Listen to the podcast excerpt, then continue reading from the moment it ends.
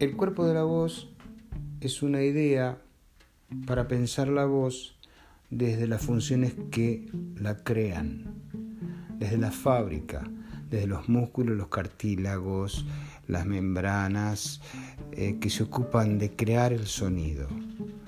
Generalmente cuando se piensa en la voz se piensa en lo que se escucha de la voz, en el sonido, en la palabra, en el canto.